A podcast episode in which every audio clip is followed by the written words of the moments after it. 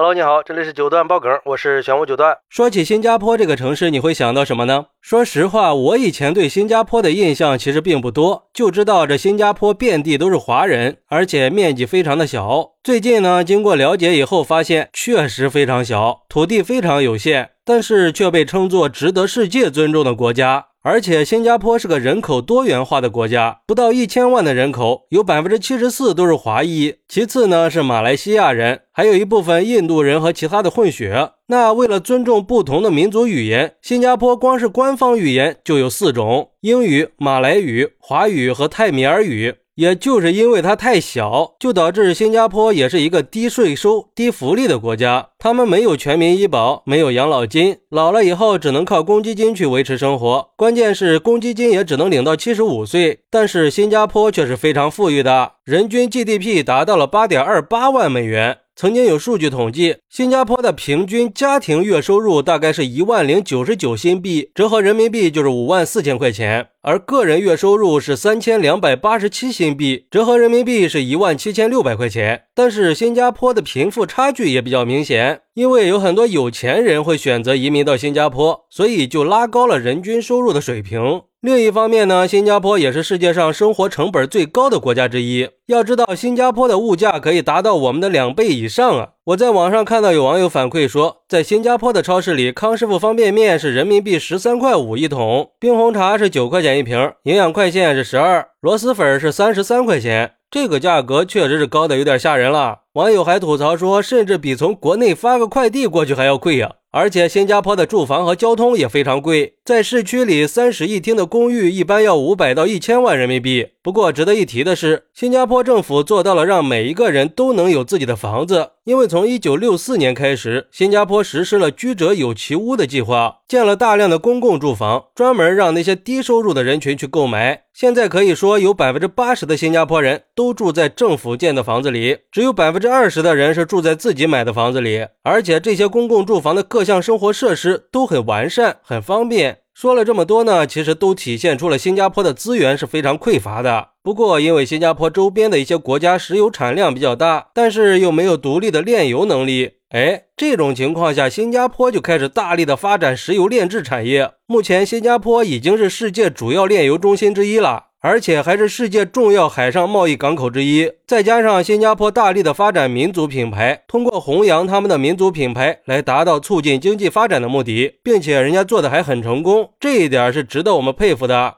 这么小的地方，这么有限的资源，但是却可以与时俱进，取得了可以超越面积比它大得多、资源丰富很多的国家的发展成就。如果是从这一点来看，新加坡确实是个值得世界尊重的国家。关键是新加坡不光是努力的发展经济，也在努力的保护环境啊。据说新加坡的城市街道非常的干净，城市绿化也非常棒，号称是花园城市。也就是因为这些特殊因素，新加坡也一直在发展旅游和金融服务业。让新加坡也成为了世界四大金融中心之一。说到这儿呢，我又想起一个有意思的事儿，就是新加坡呀是禁止吃口香糖的。虽然说有点难以理解，但是确实是不让吃啊。还有就是所有的空调区域都是禁止吸烟的，要不然很可能就要面临罚款了。我听说这新加坡之所以被认为是世界上最干净的城市之一，很大程度上就是得益于非常严格的罚款制度，并不是所谓的自觉维护。如果说有想去新加坡旅游的人，最好去了以后可以遵守当地的规定呀，免得惹来一些不必要的麻烦嘛。总的来说吧，新加坡的发展模式和一些制度确实是值得世界尊重和学习的，算得上是经济发展的榜样了。这方面人家确实做得不错，咱得承认呀。